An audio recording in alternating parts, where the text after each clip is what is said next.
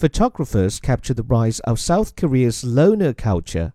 The photographs are intended to capture the loneliness of South Korea's youth, especially a subculture referred to as honjok, a neologism often used to describe a generation that embraces solitude and independence, reflecting the country's growing number of single person households and changing attitudes towards romance, marriage, and family.